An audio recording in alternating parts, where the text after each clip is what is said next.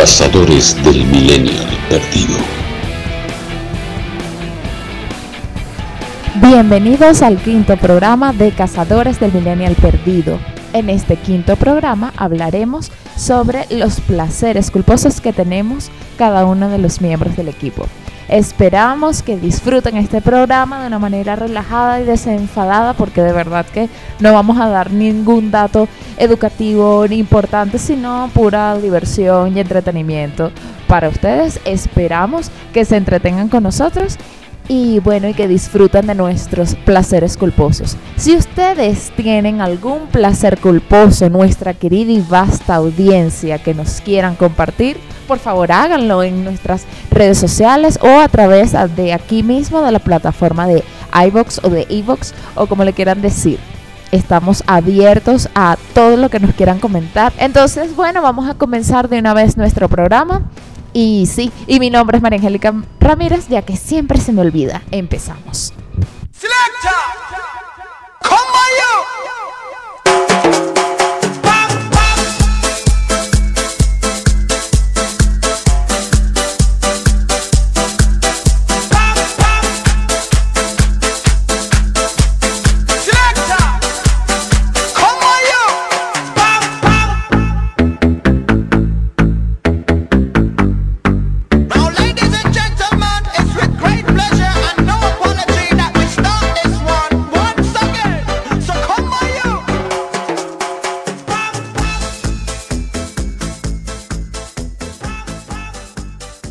Bienvenidos a Cazadores del Millennial Perdido. Estamos aquí con nuevos integrantes del equipo. ¡Eh! Y sí, queremos presentar a nuestro amigo Alejandro que se suma al equipo de los cazadores. Hola Alejandro, ¿quieres decirle algo a la audiencia? Que son tres personas, pero ahí vamos. Bueno, cuando sean cuatro me avisan. Ok, sí. Gracias Alejandro por tu eh, gran saludo. Bien, eh, entonces como ya lo han visto, me imagino en el nombre del capítulo cuando lo subimos, este es como un especial de Año Nuevo porque estamos a un 28 de diciembre, pero seguro sale como en febrero, si yo me tardo mucho eh, editando. Eh, vamos a hablar hoy de los placeres culposos que tenemos cada uno. Hemos listado unos cuantos y todos vamos a explicarlos y a defender nuestros verdaderos placeres culposos. Entonces, bueno, dicen que porque supuestamente yo soy la host de esto, tengo que empezar yo, pero yo no quiero empezar. Entonces le puedo ceder el turno a otra persona para empezar con los placeres culposos. Y bueno, vamos a empezar con el nuevo miembro del equipo, Alejandro. Esa es una de las tres personas que va a escuchar el post que estaba aplaudiendo ahí. Ahí fue el segundo. Bueno, yo creo que los placeres culposos han caído un poco en desuso, o más bien se ha disuelto ese concepto, porque hoy en día a nadie le importa nada. A nadie, nadie se siente culpable por ser fanático de nada. Creo que la sobreabundancia de información de hoy en día, una de las consecuencias positivas que ha tenido es que todo el mundo ha aprendido a aceptar al otro y a aceptar eh, los gustos que de pronto no se ajustan a la aldea global a la que pertenece. Pero en mis días, y estamos hablando de los ochentas, eh, si tú eras metalero, tú no podías decir me gusta X canción de punk. Eso era un pecado capital. Decir me gusta X canción de rap era un pecado capital. Decir me gusta el surf era un pecado capital merecedor de la muerte. Eh, hoy en día eso no es así. Sí, es así. De hecho, yo empecé a decir que me gustaba Pet Shop Boys y comienzo a kickstart this thing off by saying that. Yo empecé a decir me gusta Pet Shop Boys hace como un mes. Antes no tenía el guáramo para decirlo. Es arrecho. Hoy en día puedo decir, sí, me gusta Pet Shop Boys y ¿sabes qué? Me gusta que jode. Eso es algo que puedo decir hoy en día. Pero en mis días tenía que ser un fanático de Pet Shop Boys de closet. ¿Ok? Entonces, bueno, ese es mi primer placer culposo. Y entonces, creo que le toca a Darío ahora o a Javier. Es anárquico. Ok. ¿Qué te parece Pet Shop Boys? Hola, Javier aquí. Y yo aquí quiero comentar algo que dijo Alejandro, que es que claramente tú no te juntas con muchos millennials, porque si te juntaras con muchos millennials, te das cuenta que la gente ahora es mucho más intolerante con ese tipo de cosas. Entonces, supongamos, no es que sea mi placer culposo ni nada, pero supongamos que aquí alguien fuese vegano o no vegano y hay una persona vegana aquí, este no sería una... sería el inicio de la Tercera Guerra Mundial. Porque la... ¿No se han dado cuenta que los veganos son como una secta que tienen como... Son los nuevos testigos de Jehová. Te, te- te venden todo el tiempo el veganismo, la cosa y tal. Entonces, esa, más bien yo creo que lo contrario de ti, que justamente la gente sigue como que separando sus nichos son más intolerantes. Bueno, no, pero yo creo que eso pasa con cosas como ser vegano, con ciertos temas. Pero en cuanto a gustos más frívolos, digamos musicales y de películas y tal, no es que, ay, sí, yo soy punqueto, pero no puedes bailar merengue, que eso me pasaba cuando yo era adolescente, que a mí me encanta bailar merengue y bueno, era medio punqueta. Pero yo creo que ser vegano es que tú eres vegano, así como eres, no sé, es tu estilo de vida, ser vegano. Antiguamente, hoy en día, es ser- escuchar punk es como, ah, bueno, es lo que le gusta escuchar. Pero en mis días, ser punk era un estilo de vida. Ser metalero era un estilo de vida. Exacto, MTV definía las aldeas globales así como, y en esta esquina los raperos, y en esta esquina los metaleros. Hoy en día está, y en esta esquina los feminazis, y en estos días los antifeminazis, o los veganos y antiveganos. Creo que hoy en día los estilos de vida son el veganismo, el feminismo y todos esos ismos horribles. En nuestros días era metal, punk, etcétera. Es más como por ideologías que por gustos ahora. Ha, ha evolucionado ahí. Bueno, creo que Darío quiere hablar, comentar algo aquí. ¿Qué quieres opinar, Darío?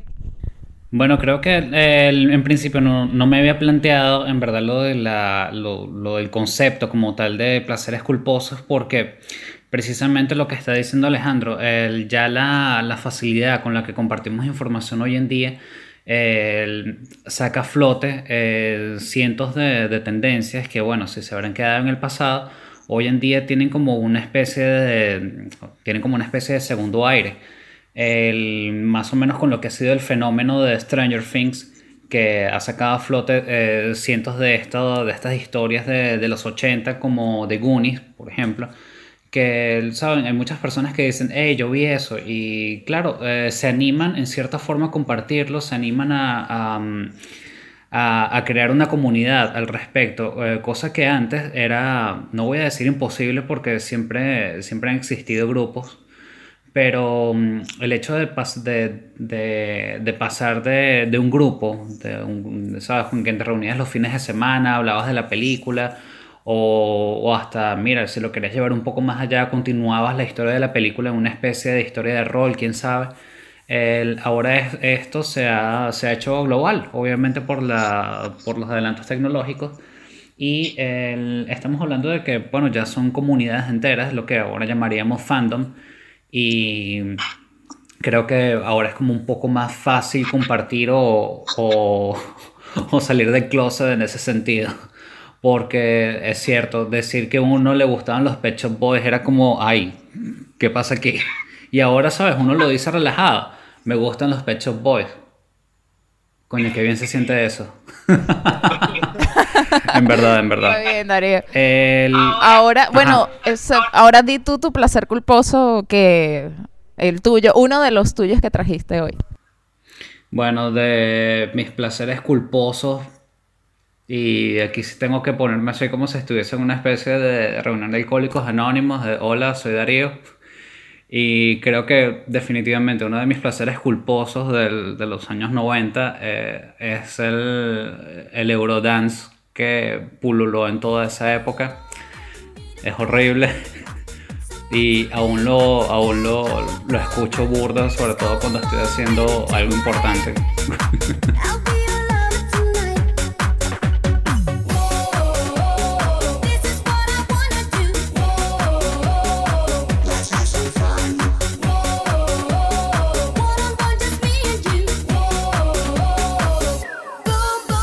Bueno, me, me enfoqué como en dos, en dos grupos que, que definitivamente son los que marcan o por lo menos eh, pueden servir como una especie de, de- de presentación para el Eurodance, que es Aqua y Venga Boys. Ambas son, eh, vienen de los Países Bajos.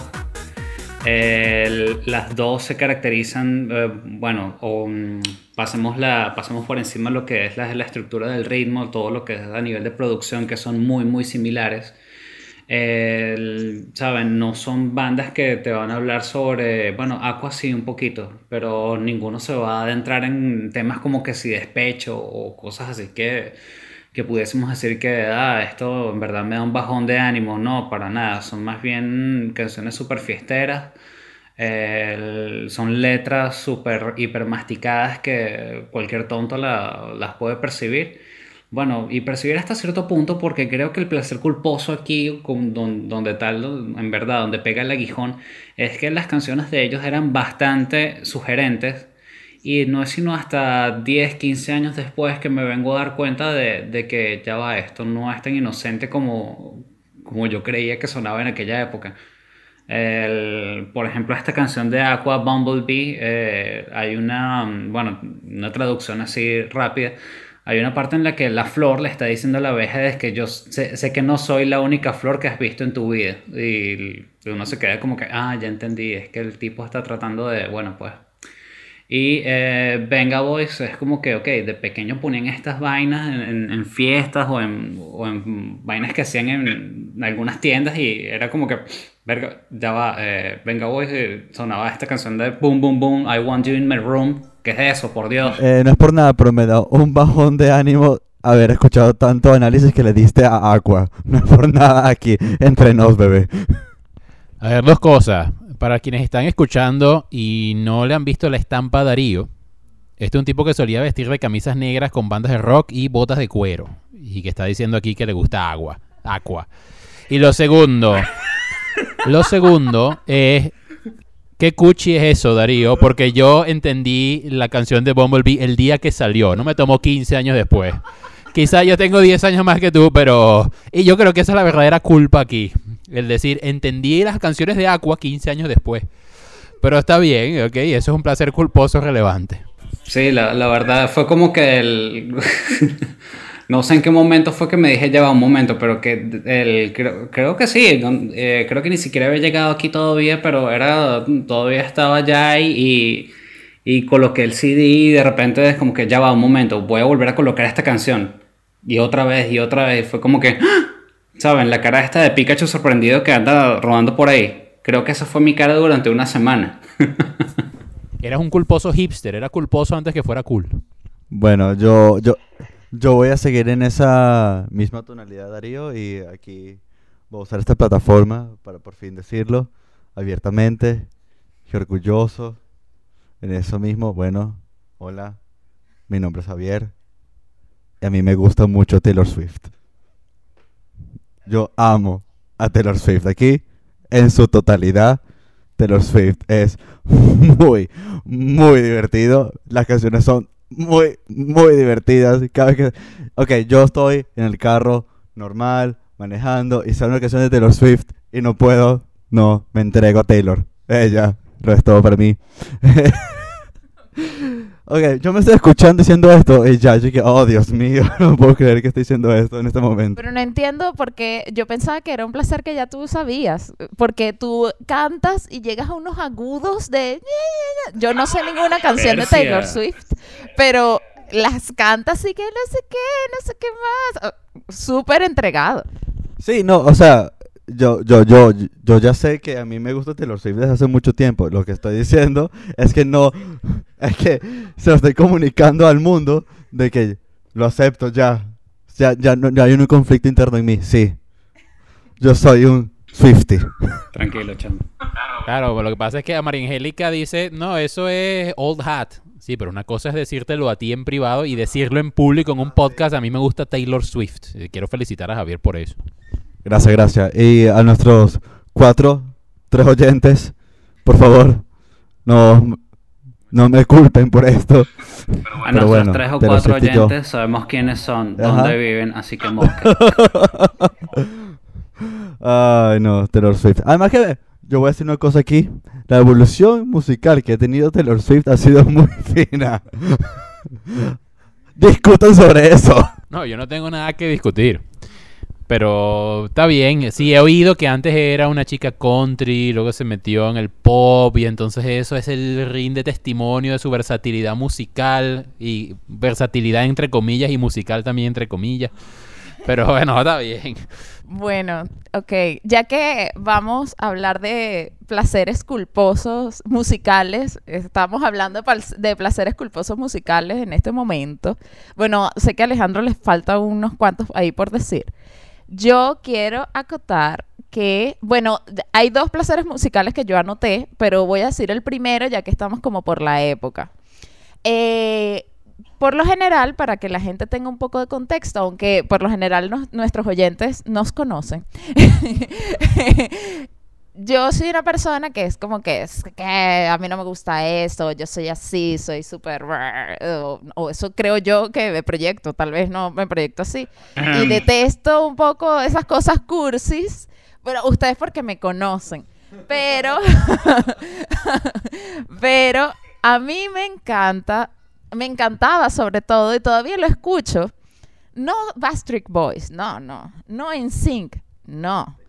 Era Westlife. Westlife era una banda como Backstreet Boys, pero ingleses, que ellos cantaban así súper, súper cursis, y yo me sabía las canciones y me entregaba, así que sí. Esos eran mi- mi- mis canciones despechísticas, por decirlo de alguna manera, cuando yo era adolescente, pero nadie lo tenía que saber porque yo era, supuestamente era punqueta y tal, y yo escuchaba cosas serias, pero no Westlife, obviamente, y ahora sí lo confieso.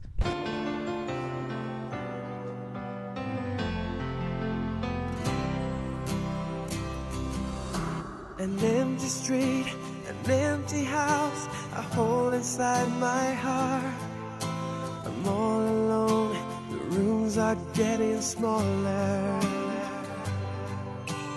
I wonder how, I wonder why, I wonder where they are. The days we had, the songs we sang together. Oh yeah. Pero ponqueta de Avril Lavigne, aparentemente, ¿no? Mira, respétame, respétame. No era punqueta de Abril Lavigne, no me gustaba Abril Lavigne. bueno, se perdieron los respetos en este podcast. De verdad, no te voy a invitar más, Javier. No, no, mentira. Bueno, yo, ten- yo tengo dos, yo tengo dos, los dos son de los 90 y así como a ti te gustaba una banda que ni siquiera del mainstream de los grupos de boys, que no era mm, Backstreet Boys ni Westlife. Bueno, yo también tengo uno que no es Britney Spears, no es Cristina Aguilera, es Stacy Rico. Stacy Rico era la tercera en ese NASCAR, lo que quiere decir que venía bien lejos. Y yo me enamoré de esta chama desde que salió el video y llevé ese amor hasta el punto de comprarme el CD y escucharlo repetidamente e incluso colar alguna cancioncilla ahí cuando quien se sentaba en mi carro no era alguien del gremio del metal, rock u otras cosas que yo contara. A ver qué parecía, a ver cómo calaba. Ok, ese es uno. Busquen el video de Stacy Rico, Stock, para que vean por qué es un placer culposo, no le va a quedar duda. Y otro que me parece que ya pasa de la frontera de placer culposo porque yo hoy estoy dispuesto a decir sí me gusta, sí es bueno y sí se los recomiendo, que es Tattoo. ¿Ok? Tattoo y tengo el disco aquí, lo pueden ver, original, no quemado, ¿ok? Que me lo compré y en especial me lo compré porque quería ver si aparecían las letras en ruso y cabe destacar que las versiones en ruso de estas canciones me las sé en ruso. Ojo, cuidado. Y creo que la producción de estos discos es fantástica, la mezcla es fantástica, el timbre que logran de el adolescente rebelde que se salta el castigo de los padres y es lesbiana no porque es lesbiana sino por joder a los padres. Todo eso con la música tiene una armonía y que era de Rusia y que en el video salían las dos vestidas de colegio dándose los besos, no podía, no podía fallar eso. A mí eso funcionaba para mí, funcionaba al punto que me compré el disco y luego pasé a decir, me gustan las canciones. Y lo escucho repetidamente. Y cuando salió el segundo fue, ¡Oh! lo compré en release date y lo tengo en mi casa. ¿Ok? Y el que diga lo contrario, que me llame, que me escriba a arroba y estoy seguro que lo voy a refutar porque esto es excelente. No, ellas en verdad tienen una muy muy buena versión de How Soon Is Now. En verdad, el, The Smiths. el, el CD lo tengo, lo tengo quemado. Ah, entonces era un poser. eh, pero me lo tripié, en verdad. Es un buen disco. Y la versión de How Soon Is Now, efectivamente, de The Smiths, es original de The Smiths, lo que quiere decir que las influencias musicales de Tattoo son de alto vuelo, es fantástica. Solo quiero, necesito más explicaciones sobre Stacio Rico. No tengo ni idea quién es esa caraja. Ni idea. Stacio Rico en los 90, si no bailabas como Britney y no cantabas como Cristina Aguilera, eras una Christian rocker que apelaba al público Christian. Sí, considerando que yo ni siquiera soy de ese gremio. Pero solamente la vi en el autobús. Busca el video de Stock. Esa, ese es un video que en los 90 llegó a estar de número 2 o número 3. Y es un poco lo que ella ha ordeñado. Sacó un segundo disco que también lo tengo original en mi casa. Y que escucho con frecuencia. Y es un popcito del más simple que existe. Pero en la simplicidad está la, la- en la simplicidad está el encanto de esa mujer. Y nada, la sigo también en redes sociales, soy, soy, soy su fan. Sí, sí, señor. Y hasta le escribo cosas, que qué bueno que estás haciendo esto y aquello. En mi defensa, yo jamás, yo no sigo Taylor Swift en ninguna red social. Yo nada más veo, escucho su música y veo sus videos. Así que, punto para mí. Pero es Taylor Swift. no, tampoco. O sea, Stacy Rico. Bueno, no sé. En fin. Eso es para otro programa, no me vas a comparar a Taylor Swift con Stacio Rico, ¿ok? Eso es otro programa y vendrá por ahí. El análisis musical entre Stacio Rico y Taylor Swift viene. De que viene, viene. Bueno, vamos a hacer una pausa y luego seguimos diciendo placeres culposos. En el siguiente segmento va a empezar Darío. Así que bueno, quédense ahí y escuchen lo que tenemos o no tenemos preparados para entre este segmento y el otro.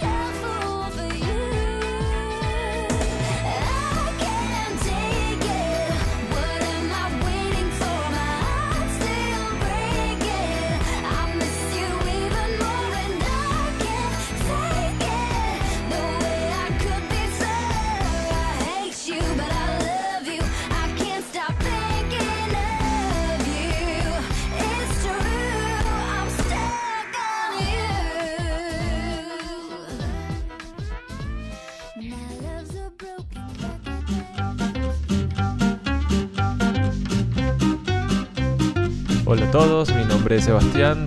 Hoy no los pude acompañar en este programa de placeres culposos, pero les mando este audio con un par que realmente me avergüenzan. Eh, el, primero es de Nat Geo, un programa de televisión que se llama Alerta Aeropuertos, me fascinaba verlo. eh, y lo que hacía era más o menos describir en docudrama cómo iban atrapando a personas que trataban de traficar droga en aeropuertos de Latinoamérica. Y era realmente sobreactuado, usaban gente que eran que no eran actores, sino personas comunes y trataban de ficcionar todo lo ocurrido eh, y, y caía un poco en lo patético. Y, no sé por qué me, me mal pegaba con eso y me quedaba viéndolo en las tardes. Otro placer culposo que tengo, y lo digo con un poco de vergüenza también, es que me encanta ver Jaime Bailey. eh, ver que es una loca histérica que lo que hace es tratar de llevar a sus invitados a que digan lo que él piense y cuando no lo hacen los insulta, los hace quedar mal y sobre todo utiliza unos adjetivos para definir a los socialistas dictadores del mundo que me encantan. Y por último, um, no soy un seguidor del reggaetón, pero hay una canción de Maluma Maluma, baby. que me encanta, que se llama Felices los Cuatro y en realidad me gusta bastante, es por el arreglo de salsa que, que le dio junto con Mark Anthony y bueno, qué vergüenza, pero es tremendo tema. Y si con otro pasas el rato, vamos a ser feliz, vamos a ser feliz, felices los cuatro. Yo te acepto el trato lo hacemos todo rato. Ay, lo hacemos todo rato. Y lo hacemos todo rato. Y lo hacemos todo rato.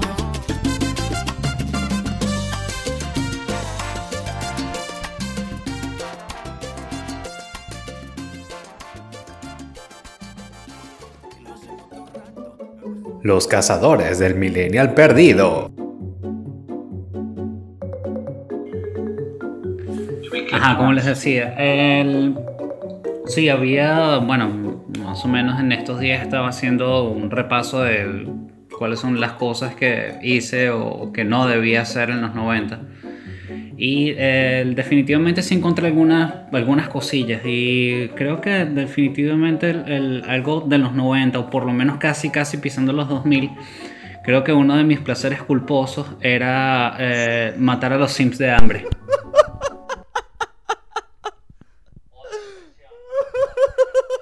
O de depresión. Bueno, primero fue de hambre. Eh, la depresión sí vino después porque, bueno, fue obviamente con el upgrade del, del juego.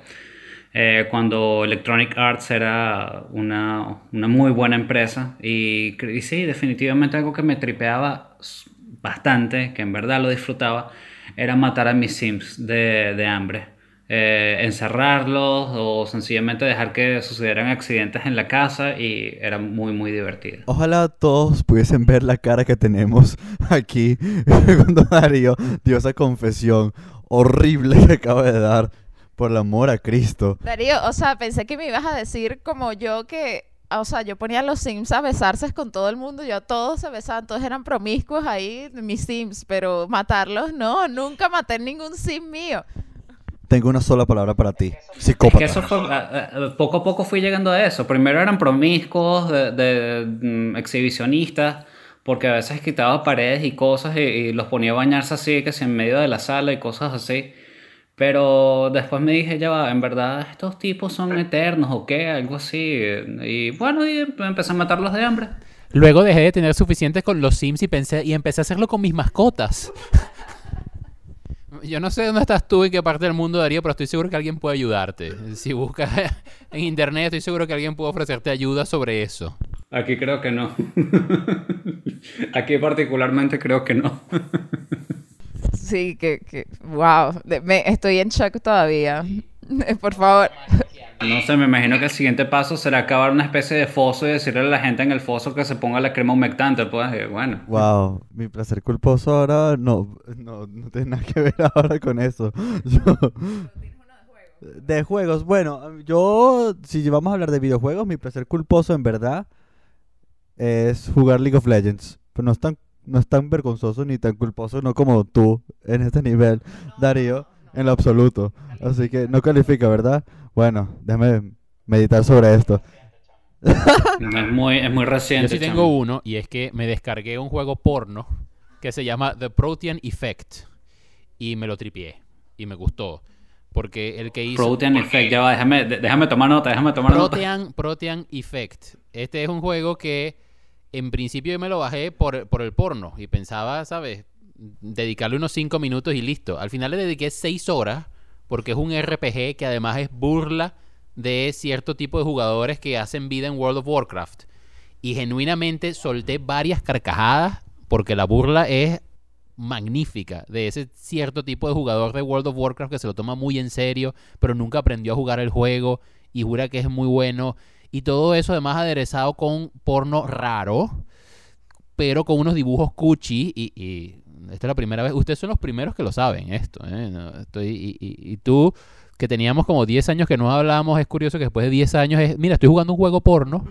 Sí, sí. Estoy jugando un juego porno de un juego porno que, que también hace burla de World of Warcraft. Ese es mi placer culposo y no lo voy a volver a repetir. De hecho, creo que puedo agregar algo. Yo quiero acotar algo.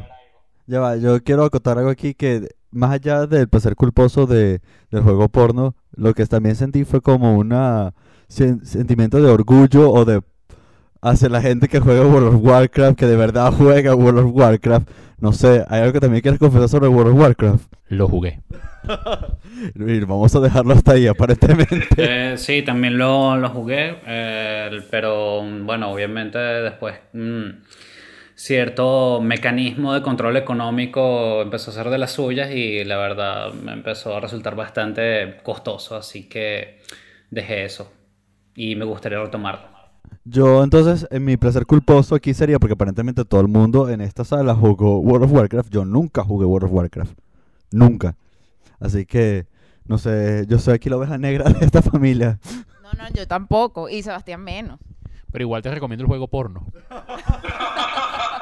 No, el, bueno, el año pasado mis alumnos me recomendaban bastante League of Legends, pero, ¿saben? Cuando empecé a ver la relación entre quienes jugaban, el rendimiento en cuanto a notas, yo dije, conchale, esto es así como que creo que prefiero caer en el crack. Wow, puede ser más Creo que es más fácil, creo que tengo más, más esperanza de salir del, del crack que salir de, de League of Legends.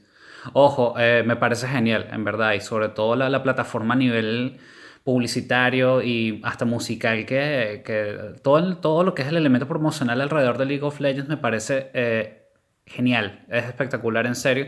Me gustaría jugarlo, pero es eso, yo creo que creo que es más fácil salir, de- No, salir del crack. no vale, lo estás eso. sobreestimando mucho. En verdad, súper sencillo salir de él. Sí, además si tú no quieres escuchar que alguien tuvo sexo con tu mamá, eh, apártate de ese juego. Ok, todo el mundo te lo va a decir. Es una comunidad, una comunidad un poco tóxica, pero bueno. Mi placer culposo ya no tiene nada que ver con, con videojuegos ni nada. Yo ahora voy a irme directamente a Netflix. Y yéndonos directamente a Netflix, tengo que decir que mi placer culposo número uno fue La Casa de las Flores. Es horriblemente bueno. Es horriblemente bueno. Es una novela mexicana fea. Fea. Y cuando digo fea es fea. Es horrible. Es, todo el drama que te puedas imaginar en 30 minutos de, de episodios uno tras otro. Pero es tan bueno. Tan bueno. O sea, la trama... Estamos hablando la de trama qué nivel de, so- de Soraya para arriba, qué, qué tan heavy es. La, la trama es súper cheesy y los actores son súper mal. Bueno, no son todos súper malos actores, pero son esas actuaciones mexicanosas que, oh Dios mío, termina de matarte. Ah, la mucama se murió, ah, supéralo. Pero, ay, es la mucama y las cosas saca de las flores, pero es buenísimo. Entonces, cada capi- yo vi el primer capítulo obligado y vi el segundo capítulo obligado y ya como el tercer capítulo fue como que, bueno, pero ya tengo que saber qué pasa al final. Y bueno, ah, pero este tipo va a terminar con este tipo o no va a terminar, pero tiene que salir del closet. Y no le va a decir a la mamá que fuma marihuana, pero la mamá de verdad está engañando a esta. ¡Ah! No puede, ¡Ah! está en la cárcel. Oh, Dios mío, ¿qué- ¿cómo te va a salir de la cárcel? Fue una, fue una montaña rusa de emociones y está muy bien hecha. fue buenísimo. Eh, tengo que decir que vi un capítulo, vi un capítulo un día, vi el segundo capítulo el siguiente día y el tercero, cuarto, quinto, sexto, séptimo, octavo, décimo, noveno me lo vi en una sola noche. Qué fuerte, Javier, qué fuerte. Em, yo creo que esto es algo, como ya saben, que ya lo he dicho en el programa anterior de, de, de Good Place, yo lo dije, por nuestros acentos podrán entender que somos y venimos de Latinoamérica. Y por eso yo creo que es un placer culposo para nosotros como dentro de nuestra cultura o dentro de nuestro círculo de amigos que tú, a ti te guste una novela. Pero es como, bueno, o sea, te enganchaste con una novela, pero ¿qué vas a hacer? Y ese es mi siguiente placer culposo, pero Sí, o sea, es como que, ay, caíste en una novela, no, tranquilo, ya te vas a recuperar. Es como que caíste en el alcoholismo, bueno, a todos nos pasa eventualmente, te emborrachaste, bueno, te, te enfrancaste con Betty la Fea, a todos nos pasa en algún momento en nuestra vida. Yo puedo decir que vi María la del Barrio y Marimar y ya llevo 10 años clean de novela. Guau, no, yo creo que más de 10 años. Puedo, puedo afirmar lo mismo. Creo que y fue eh, María la del barrio, Marimar, Chica Silva y Café con aroma de mujer. Y miren, estoy limpio. No, bueno, yo no estoy... eh, eh, Darío, eso también pasó hace como más de 15 años. Yo, yo creo que... No, no yo, yo sí he visto más novelas. Eso es una cosa, yo creo que La Casa de Papel es como una novela para generación millennial que ya como se fue perdiendo estas nue- buenas novelas de antes y ahora es como que, oh mira, todavía tenemos más que dar, Netflix. Bueno, yo tengo malas noticias para los que dicen que ver novelas es un placer culposo. ¿Tú ves Green Arrow? Eso es una novela, mi rey. Que sepas que estás viendo una novela. Ah, ¿Jugaste con G.I. Joe? Que sepas que jugaste con Barbie. Eh, que lo sepas. Son eh, justamente esa fórmula. Claro, no, yo estoy consciente completamente. Y voy a colocar mi placer culposo porque va en ese mismo orden de ideas. Y claro, yo veía que todo el mundo lo decía, pero callado. O sea, yo decía, no, estoy viendo tal serie. Y todos, oh, sí, yo también. Como que se sentían aliviados de que alguien lo dijera así bajito. Yo, a mí, yo soy, esto es un placer culposo doble. A mí me encanta Luis Miguel. Me encantaba en su época. Yo me sabía las canciones y cantaba. Y un día yo estaba, digamos, em, con un novio que tenía, que tengo, Y de repente, oh, mira qué canción tan romántica. Estábamos escuchando el pendrive que yo tenía en puesto en el reproductor y de repente suena amor, amor, amor, la de Luis Miguel. Y yo dije, wow. Y, o sea, pasé una vergüenza porque estaba saliendo, empezando a salir con esa persona y fue como, ¿what? ¿Qué es esto, Luis Miguel? Y yo, sí, Luis Miguel. Es el Luis Miguel. Entonces, me gusta Luis Miguel. Y encima, obviamente, sale la serie de Luis Miguel, de biografía de Luis Miguel. ¿Y qué voy a hacer yo? Obvio que la voy a ver. Y eso era un drama. Así, Mickey, que no sé qué. Y yo, sí, no, qué malo ese papá de Luis Miguel. Es un perverso, lo odio. Y entonces yo sabía quién era el Luisito Rey. No, en verdad, en verdad estoy sorprendido del nivel de drama de la vida de, de- de ese carajo, en serio. Eh, su vida es una Totalmente. Y de verdad, yo sabía quién era Luisito Rey porque yo sabía la única canción que pegó Luisito Rey que era Frente a una copa de vino. Yo me la sabía porque yo también la escuchaba. Entonces, sí, ese es un placer culposo haber escuchado toda, eh, haber, eh, a- escuchar Luis Miguel y haberme visto toda la serie Luis Miguel. Pero yo creo que Luis Miguel no es tan culp- es bastante mainstream en Netflix. Eh, tuvo mucho éxito. Igual que la Casa de las Flores, en verdad. Ahorita, ahorita es mainstream, pero hace 10 años, eh, ay, escuchas Luis Miguel. Tú, er- tú eras cool cuando nadie era cool. Discúlpame, pues. No era cool escuchar Luis Miguel, no era cool, y menos si escuchabas eh, que era, ay, sí, estás en el grupo de los metaleros de la universidad y punquetas y tal. Eso no era cool escuchar Luis Miguel, ¿verdad, Darío? Eh, no. Miren, esto, esto se trabaja así. En tu computadora tienes todos los 30, 80, ciento y pico de gigas de música. Que la broma va desde Halloween, pasando por Anthrax, a- a- subiendo a Sonata Ártica, Check, check. bajando hasta, hasta. Napalm Death. Y allá en el fondo, en, en esa carpeta que dice trabajos de la universidad, borradores, empiezas a abrir carpetas, carpetas, aparece que sí, Luis Miguel, una o dos canciones. Juan Gabriel, una o dos canciones. Es como que no, eso no se puede enterar nadie. Eso está en el fondo más oscuro de las carpetas de, nuestro, de nuestras laptops. Bueno, allí están esas canciones. Perdona, Darío, pero será en tu caso. Yo tengo Napalm Death y tengo Carcass y tengo Cannibal Corpse y tengo Tattoo y tengo Sonata Ártica y tengo y están al mismo nivel. Yo asumo con gallardía a mí. Porque ya tú diste claro que estás orgulloso de tú, pero nadie está como orgulloso de Luis Miguel. pues. No, por eso, el, pero ajá, pero en esa época, en esa época.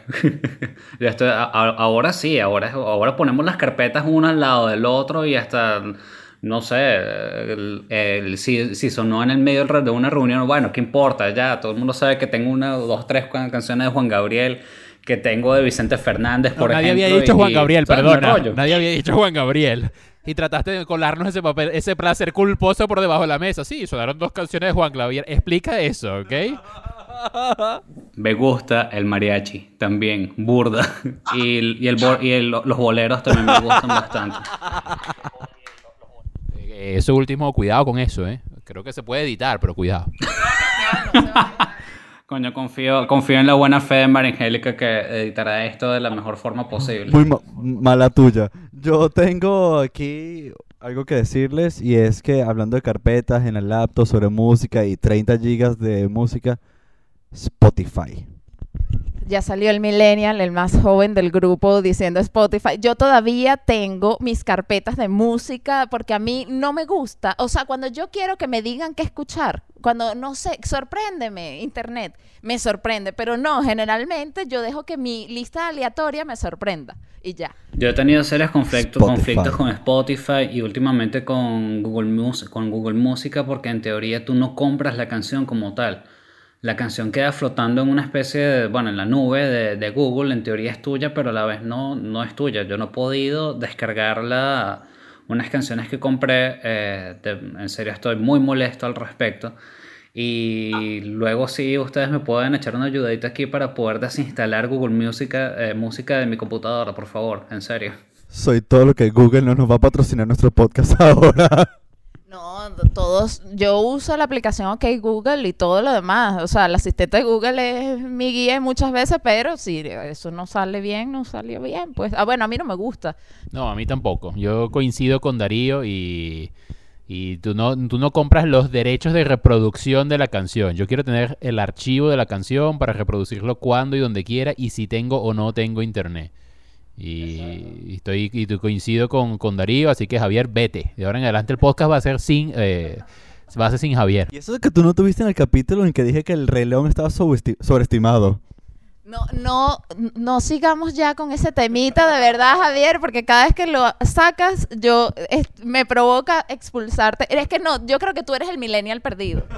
Yo creo que Javier es el que está sobreestimado. Hay que, hay que no volverlo a invitar. ¡Auch! No, no, ya, ya yo entendí, ya yo entendí el nombre del podcast. O sea, nosotros somos los cazadores y, y Javier es el millennial perdido. Totalmente. Bien, bueno, entonces, Ale, te toca a ti. Bueno, televisión wise, ya yo dije, María del Barrio, Marimar, cualquier cosa en la que salga Talía. Sí, me gusta Talía, incluido sus videos musicales. ¿Me escuchan? Si vamos a la pantalla grande. Sí, sí. si vamos a la pantalla grande, confieso que me gustan todas estas películas de High School Gringo y Fraternidades y Party y demás. Creo que las he visto todas ahora mismo. De hecho, les recomiendo una que se llama Total Frat Movie. Es buenísima. Está como en la onda de Dirty Grandpa, la de Zac Efron y Robert De Niro, que es horrible. No, pero esa no es de fraternidad. Estamos hablando así como. mm, bueno, es que. a- American Pie, que yo, por cierto, en ese mismo orden de ideas, yo, ese era un placer culposo hace muchos años, que yo me encantaba American Pie. Me encantaba. O sea, como, como que si yo fuera un adolescente puberto, sí, American Pie es lo máximo. Para mí es más culposo que para ti, porque yo también estaba en ese plan, pero tenía 10 años más que tú. Para mí no fue nada culposo, yo lo digo de frente, me gusta American Pie y, y hasta el día de hoy sigo siendo fan de Jackass. Ok, pero en esa onda no entra High School Musical, ¿no? ¡Ah! Alejandro. Sí, of sorts. Sí, claro que sí. Y desde ahí veo todas las películas de Vanessa Hudgens. ¿no? Oh, por el amor a Cristo. La última nueva Navidad de Netflix. ¡No la he visto! Tienes que verla, esa yo la vi. que eso, estoy adelantando un placer culposo de más adelante, pero bueno, sí, tienes que verla, Alejandro. Eh, televisión, bueno, ya más o menos lo, aso- lo, lo asomé. Eh, Jackass, eh, el- creo que, no sé, para mí fue una, una especie de revelación ver que, que no solamente se podía hacer punk a nivel musical, sino también se podía hacer punk a nivel audiovisual, en cierta forma. El- ellos eran todo lo que... Ellos eran, la, e- ellos eran la esencia de lo que nosotros estábamos consumiendo en ese momento y cuidado si todavía lo hacemos, pero digamos que ellos tenían como que la valentía para agarrar y decir, miren, eh, ustedes están viendo realmente esto. Y no sé, en verdad compré el concepto, la idea, el estilo de vida de Jackass. eh, jugué Harry Potter eh, con siete colores en el, en el colegio, así me quemé una franela, así me quemé una franela. Eh, y bueno, siempre que voy a hacer alguna estupidez actualmente, me digo a mí mismo, hola, soy Darío y esto es Jackass. ¿Quiere- qui- ¿Quieres explicar lo de Harry Potter Siete Colores, por favor? No sé cómo se llama en otros, en otras latitudes. eh, eh, Es un juego, es un juego, eh, juego pirotécnico. Creo que le dicen en algunos lados vela romana, no estoy seguro. Es de estos palitos que se encienden por un lado, los agitas y empiezan a lanzar luces de colores. Bueno, en una ocasión mis amigos compramos unas cuantas de esos y empezamos a decir, ¿saben que vamos a jugar Harry Potter? Y empezamos a apuntarnos con esas luces. Obviamente nos rebotaban, era la parte graciosa, hasta que la chemise de, de mi uniforme empezó a, a quemarse y obviamente me la tuve que quitar rápido y llegar a mi casa y decir, no, bueno, eh, quemé la, la chemise. ¿Cómo, quemó la, cómo, ¿Cómo fue que quemó la chemise? Eh, y bueno, me tocó decir la verdad y quedar como un estúpido frente a mi mamá y a mi abuela. Valió toda la pena del mundo. No, no me arrepiento de, hacer, de haberlo hecho.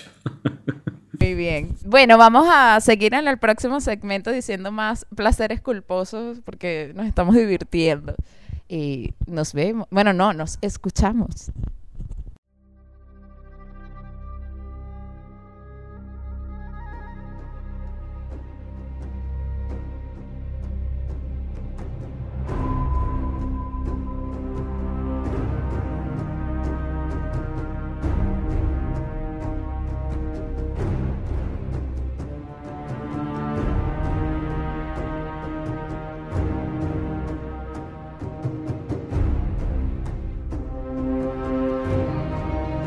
Próximo capítulo.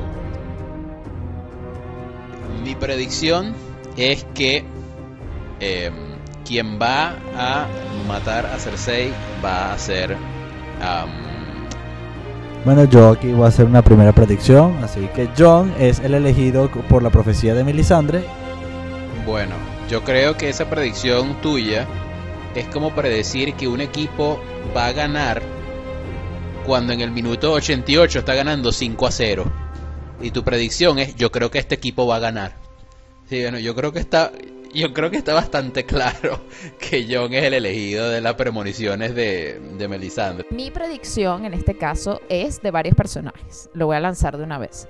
Yo creo que John tiene que morir de nuevo porque él regresó a la vida para cumplir una misión. Él va a cumplir esa misión y luego va a morir otra vez. Eso es lo que yo creo que va a pasar. En el próximo capítulo sabremos cuáles son las predicciones que tiene el equipo de cazadores del Millennial Perdido sobre la próxima temporada de Game of Thrones. No se lo pierdan aquí en Cazadores del Millennial Perdido.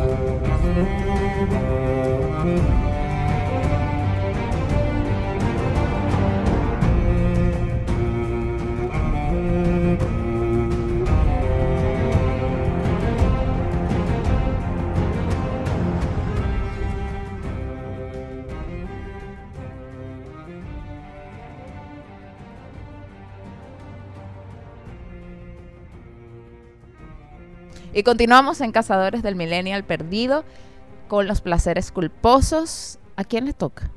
Bueno, el segmento pasado lo empezamos con los Sims asesinos.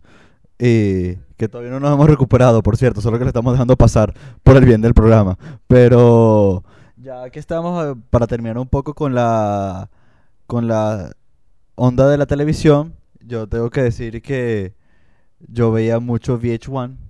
O sea, no sé si se acuerdan de que era VH1, pero VH1. Aquí existe Sí. VH1 todavía. Oh, por Dios, de verdad vives en un pueblo. Y bueno, en esa onda de VH1, VH1 tenía muchos reality shows, entre los cuales yo tengo que decir que me veía mucho Charm School, que era todas las, todas las participantes que no ganaron Rock of Love ni Flavor Flav hacían un refrito de eso y iban como un programa para rehabilitarse como señoritas de sociedad. Y eso era Charm School. Y era demasiado bueno. Suena como el raspado de la olla de los programas de reality show.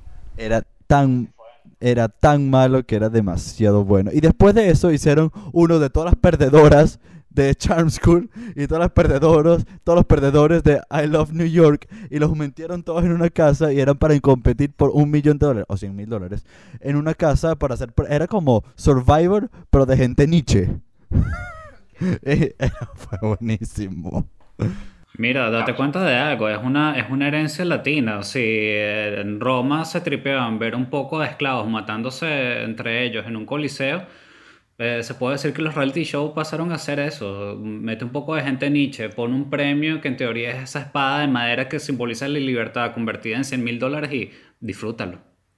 Y así es como Darío justifica que le gusta torturar a sus Sims y matarlos de hambre. Pero bueno, en, la en Roma antigua hacían este tipo de cosas, ¿por qué yo no? Bueno, en la Roma antigua lo que no hacían, que yo sí hice, es ver Shira. Y estaba mal visto cuando tú estabas en el colegio, estábamos en los mid-80s, le- late 80s, 88, 89. Se supone que si tú eras niño veías He-Man, no Shira. La princesa La princesa guerrera. No, esa era Shina. No, estamos hablando de Shira. Ustedes han oído hablar de He-Man, ¿no es cierto? Sabes que había un He-Man mujer que era Shira. Era la prima de He-Man y todo esto. Siempre las superhéroes mujeres son primas del, del- del hombre, ¿no? Como She-Hulk, que es prima de, de Bruce Banner y tal. Shira era prima de He-Man. Y yo veía a Shira y de hecho secretamente, muy secretamente, me gustaba más Shira que He-Man. ¿Qué? Y me gustaba bastante más. Pero 30 años después puedo decir, sí, me gustaba más Shira que He-Man, chico. En aquella época, obviamente, no.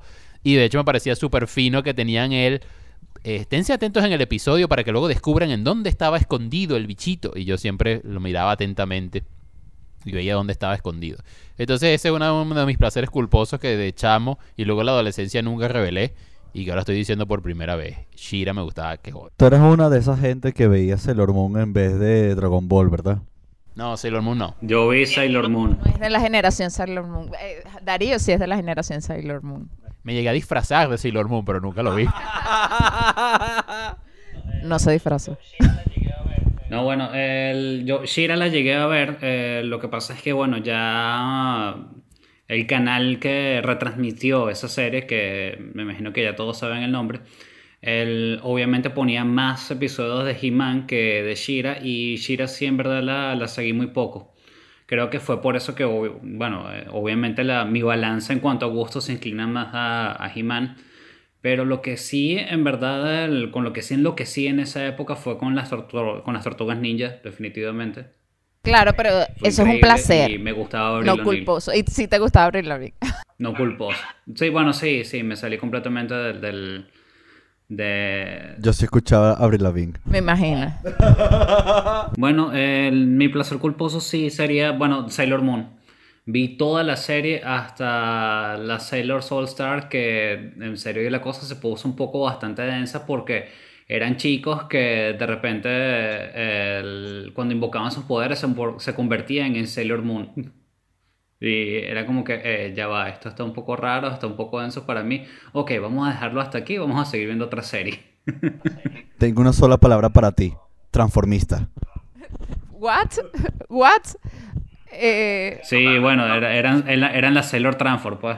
Totalmente transformista. Me parecía muy progresivo de Sailor Moon el lanzar ese concepto en una época en la que eso era. No era precisamente algo que se ventilara. Y bueno, Darío creo que se bajó de ese tren oportunamente cuando ya empezó el tema transgénero a, a coger auge. qué, qué fuerte. Yo me tuvieron que explicar este, detrás del micrófono que por qué era transformista, porque no entendí. No entendí porque yo no vi nada de eso, de, de esas cosas, de anime y tal. Eh, yo no veía Pokémon. Tengo un jueguito muy bueno de computadora que te puedo recomendar para que te ilustre. No, no, no, gracias. Eh, quédate con tu, con tu juego porno. Eh, bueno, me toca a mí decir el placer culposo. Mm, bueno, ya yo medio lo asomé en el segmento pasado, pero yo soy, ya insisto, para mí es placer culposo porque yo que sí, durante mi adolescencia y inicios de mi adultez, por decirlo de alguna manera, yo, no, ¿qué te pasa? Yo veo Kill Bill, yo veo cosas serias, yo no veo nada de esos de, niñitas y tal. Pero no, yo me he visto, creo que todas las comedias románticas que existen. Pero no es una cosa que, ay, bueno, sí, me vi como perder un hombre en 10 días. No, no, no, no, no, no, no. Yo me he visto hasta la ultra más mala, más mala, más mala de las malas. Yo he pasado por eh, la de una, eh, no, no me acuerdo del nombre de esa película, la de Cuatro voces de un funeral, he pasado por La boda griega 1 y 2, eh, he pasado como la de Este cuerpo no es mío, ella en el cuerpo, yo en su cuerpo, que hay varias así, o sea, no es que hay una así, hay muchas películas que cambian del cuerpo y la mente de la persona, y yo todas esas de comedias románticas las he visto. Claro, creo que mi favorito de cambiarse de cuerpo no era una comedia romántica, sino es la de Schneider, no, que es la de Lindsay Lohan, no, Freaky Friday no, que esa me gusta. Pero yo estoy diciendo la de, ¿cómo era? Schneider, Zack Schneider, que era amiguito de Adam Sandler, este tipo que se cambia de cuerpo con... Ay, se me olvidó el nombre de la actriz, que, que es súper linda, que a Sebastián es... eh, No, no, no, no. Por definición, si tiene Adam Sandler, yo no la sigo. La que hace de- re- con Rachel McAdams y este tipo Schneider, y creo que era Schneider el nombre, que cambian de cuerpo, entonces obviamente Rachel McAdams lo hace muy bien porque él actúa como el tipo así y este tipo actúa como Rachel McAdams, así que es súper es súper buena. Pero el hecho es que yo me he visto todas, Rob Schneider. Rob Schneider, ese, ese, ese era el nombre.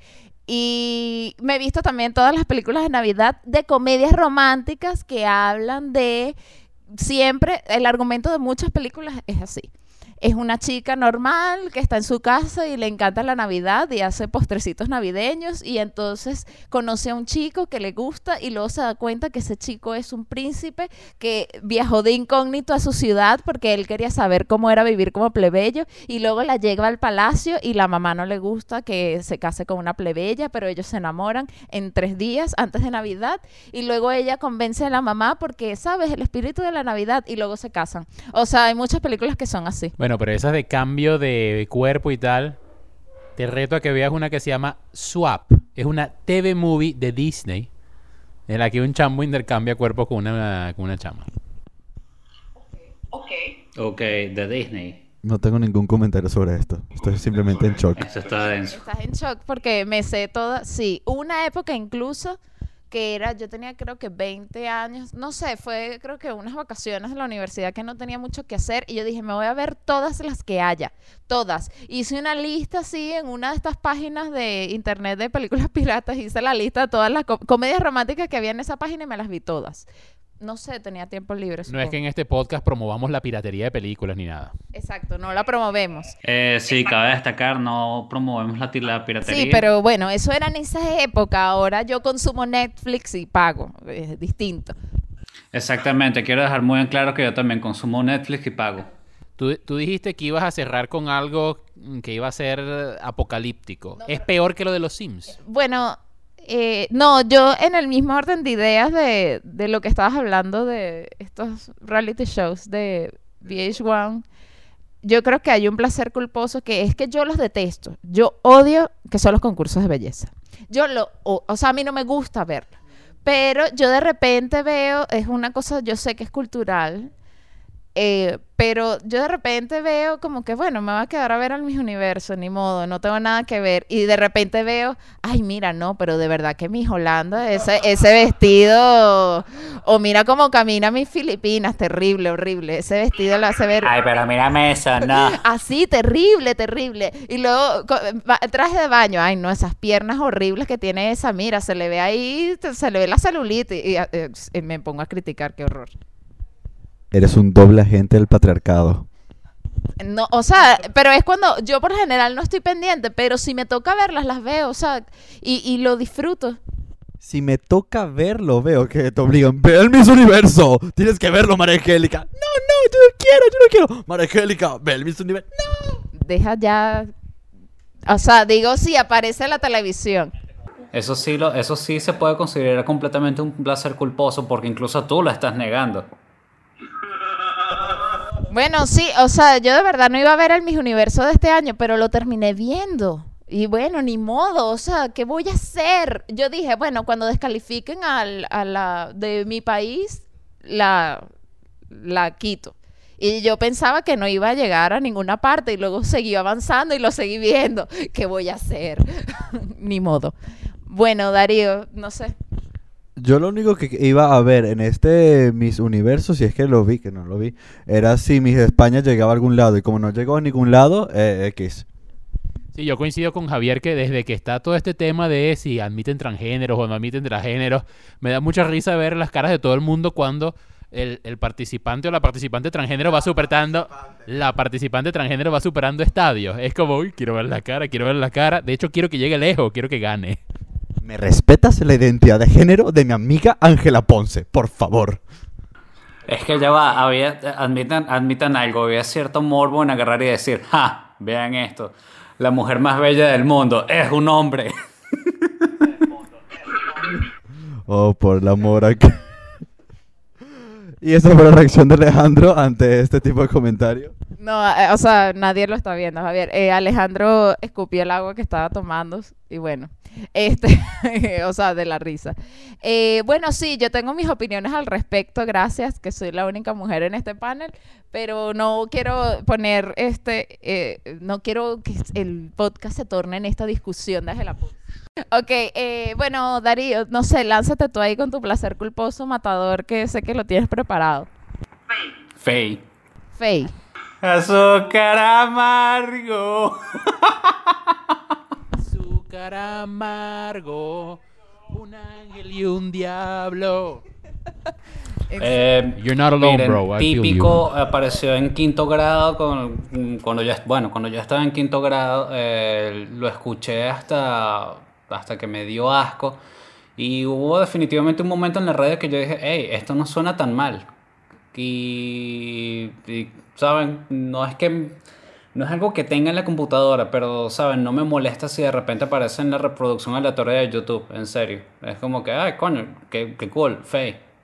No, no me agarro y digo, ah, quiten esa porquería. Y viéndolo en retrospectiva, berro, la chama en verdad se echaba unas canciones de despecho que, la verdad, no sé cómo sobrevivió hasta, hasta ahora. No, no sé cómo no, no, le, no la han encontrado ahorcada en, en algún garaje o en un baño, algo así. Yo creo que todos tenemos que agradecerle a Faye la imposición de la moda de pantalones de cuadritos ajustados y la pañoleta en la muñeca. Yo disfruté mucho de esa época en carácter de espectador, por supuesto, no es que yo me lo puse. Pero le agradezco, le agradezco a Faye, creo que ese se fue su Qué bien, qué bien. Sí, coincido con Darío, ese fue el gran aporte de Faye. Y sí me tripeé esa canción y alguna otra más. Así que no estás solo en esto. I feel you, bro. Y, la, y los collares de, o los dijes de, de Caritas Felices, todo era de Caritas Felices de los 90, gracias. Ella lo- como que ya lo expuso más en Latinoamérica, las Caritas Felices, por todas partes. Javier no se acuerda. Y Darío, ¿estás seguro que no tienes otro placer culposo por ahí que compartiste en el grupo de WhatsApp de Cazadores del Milenio Perdido? Pensé que ibas a decir eso en vez de Faye. Sí, yo creo que Faye fue una cortina de humo porque... El coye, porque en verdad ese, eh, ese lo, lo, escuchaba solamente si sintonizaban cierto programa de variedades en mi casa o en la casa donde estuviese.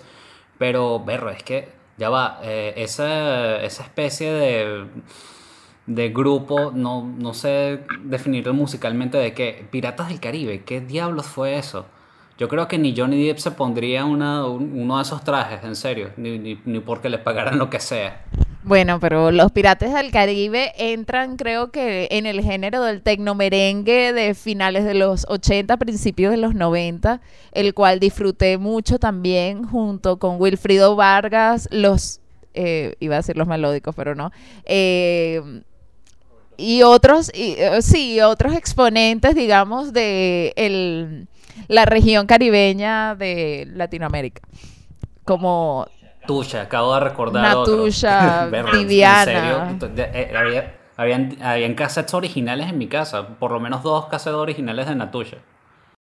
Yo tenía los CDs de Diviana y me ponía, como no tenía el cabello largo en esa época, me ponía una toalla en la cabeza y con un peine cantaba Diviana. Pero eso es, Eso fue adorable. eso es como las cosas vergonzosas de la niñez. Sí, digamos que es adorable para no decir que es triste y ya, pues. Bueno, pero a mí me gustaba Diviana. No, no fue triste, pana, que fino. Darío siempre defendía esto, me vale. Mm, Bueno, ¿ya no tiene más placeres culposos para decir? No, que creo que vale la pena organizarlos, hacer un, de todo lo que hemos dicho, hacer un top 10 del más oscuro al más, al más light. Yo creo que el más oscuro fue el de los Sims. ¿Estamos, ¿estamos de acuerdo? Ok, ese, ese, ese es el número uno. Ni siquiera hay que pasarlo por sala de totalización, eso está de una en el top one. Ese es el más oscuro que hay. No, en serio, ya va, ¿qué es peor? En cierta forma, prostituir a tus Sims o sencillamente matarlos de hambre. Creo que es un poco más sano matarlos de hambre. No, estoy en desacuerdo contigo. O sea, prostituirlo no le estás haciendo daño. O sea, ¿sabes lo que es? Yo nunca vi cómo se morían los Sims. Bueno, yo estoy ahorita teniendo un flashbacks de no no maté un sim, pero en Mario en Super Mario 64 en el mundo del hielo yo agarraba los pingüinitos que estaban eh, y los agarraba y los lanzaba al precipicio y la mamá obviamente se ponía brava y empezaba a perseguir por todo el mundo porque yo hice eso. Así que, wow, Darío, tú y yo tenemos cosas en común. Bueno, en Skyrim, con el grito del Fus... No, que en Skyrim, con el grito Fus Dorrar, yo esperaba que hubiera un chivo o un burro en, la, en el borde de un precipicio y le gritaba para ver cómo, cómo se caía por el precipicio para abajo. Y eso era clásico, también lo hice 100 veces. Esto será un tema masculino porque María Angélica no tiene nada que decir aquí. No, yo lo que. Yo lo que. Coño, que- ya va, pero es que en verdad, porque yo sí tenía un acompañante y se atravesaba en algún precipicio, en algo que quería saltar usando el, el grito este con el que sale expirando. Lo que hacía era. yo, yo tumbaba al, al acompañante. Sí somos malos, vale. ¿Por qué somos así? Bueno, definitivamente el de los Sims es el número uno. ¿Cuál sería el, el segundo más oscuro? No sé si el de las novelas sería el segundo más oscuro o no sé. ¿Tú vas a poner las casas de las flores justo por debajo a matar a los Sims de hambre? Revisa lo que estás diciendo. Es que no, no somos tan oscuros como Darío. Luego los demás fueron lights. O sea, todo lo que dijimos nosotros. No, el segundo es el del, del- de la aplicación porno, obvio. Bueno, es que de hecho otra, otra cosilla de lo que me acuerdo es que el, aparte de, de los videojuegos eh, porno, también habían simuladores de citas. Sí, que lo hablamos en el, en el primer programa, pero esos simuladores de citas, no sé, a mí me sale a cada rato la publicidad esas aplicaciones, es un fastidio lo que invierten en publicidad en internet esa gente. No, bueno, como obviamente he estado volviendo a mandar currículos y todo eso, no tienen idea de la cantidad de publicidad de, de cuestiones de apoyo al cliente y cosas así que, que ahora me salen de, de, de atender personas por teléfono y eso es como que, viejo, ya, ya mandé los currículos que tenía que mandar. Gracias, Google, en verdad, lo aprecio bastante. Gracias, Facebook. Gracias por apoyarme, pero ya, ya, ya, por favor. Bueno, ¿cuál crees tú que es el tercer ítem en esa lista? El primero es el tuyo, el de los Sims, definitivamente. El segundo es el del juego porno, que nunca me dejaron terminar. Un juego por no dejar, pero está bien. Juego porno. ¿Y el tercero cuál puede ser? Yo creo que el de las comedias románticas de la de Navidad es bastante pobre. Es bastante pobre que alguien se haya visto todas esas. Entonces, bueno, yo, yo creo que ese, yo creo que ese, que ese podría estar ahí eh, de tercero. No sé, podríamos completar la lista de los dos. La de VH1 parece como lo, lo, lo, lo- sí, se parece el raspado de la olla. Creo que el de VH1, el de VH1 puede estar ahí en, el, en los cinco primeros. Bueno, sí, definitivamente. De ahí salió un Power Ranger, de hecho. Definitivamente es súper oscuro tener que ver Charm School y Charm School 2 y Flavor Flav y I Love New York. No sé que lo estoy enumerando. ¿Sabes qué es oscuro? Eh, Kept, el que era con esta Jerry Hall, ella tenía que mm, pulir en cierta forma un grupo de hombres para que sean sus mantenidos. Y el caso es que había uno que eh, tenía un apellido eh, mm, latino, era Medina, ahorita olvidé el nombre del, del chamo, pero resulta que él después se volvió Power Ranger en Wild Force y cuando se termina Power Ranger, obviamente el tipo sale, no encuentra trabajo, todo eso, y la última noticia que supe de él fue que atacó a otra persona con una katana y creo que el tipo está preso. Bueno, con esta, con esta nota random de, eh, de Darío, eh, vamos a cerrar entonces este episodio de Cazadores del Millennial Perdido. Gracias a todos por estar aquí. Que hoy por primera vez estamos la mayor cantidad de miembros del equipo juntos en el mismo lugar. Por primera vez somos más que los fanáticos. Gracias. Eh, En verdad, sí, podríamos decir que los participantes somos el mismo número que los espectadores, así que gracias a todos nosotros y a ustedes, que también somos nosotros. Y no, bueno, está bien, pero no importa. Vamos a continuar. A mí me encanta disfrutar de este podcast. Y bueno, Darío que sí nos escucha todavía, o sea, estamos con él desde Skype, pero Los gallos. pero pero bueno, seguimos aquí y gracias por escucharnos. Eh, ¿Quieren des- dar una despedida, chicos, cada uno? Yo solo quiero decir que si en algún momento se encuentran con Darío en la calle, corran, porque los pueden encerrar y los van a matar de hambre. Eso lo digo, o sea, nada, no les caería nada mal Y pasarles un bote de crema tener un poco de cuidado con Darío en un futuro cercano. Y sobre todo si eres Sim. Bueno, no, un gustazo reencontrarme con, ah, con Darío y el coincidir con María Angélica y, y Javier aquí. Y espero que me vuelvan a invitar. María Angélica es muy amiga de hacer estas vainas, eh, de, de hacer estos episodios con un tono más clandestino. Pero bueno, estaré estoqueando para ver cuándo es el próximo, a ver si me cuelo. Alejandro, estás en el grupo de WhatsApp, ya puedes saber cuándo grabamos y cuándo no. Desde hoy en la mañana. Qué exagerado. Desde ayer. Bien, eh, bueno, gracias a todos por eh, escucharnos, a los que nos estén escuchando y bueno, nos seguimos escuchando en el próximo episodio de Cazadores del Millennial Perdido, que no sabemos cuándo es, pero esperamos grabar bastantes en esta temporada para que luego tengan episodios que escuchar. Bueno, nos vemos. Chao. Chao.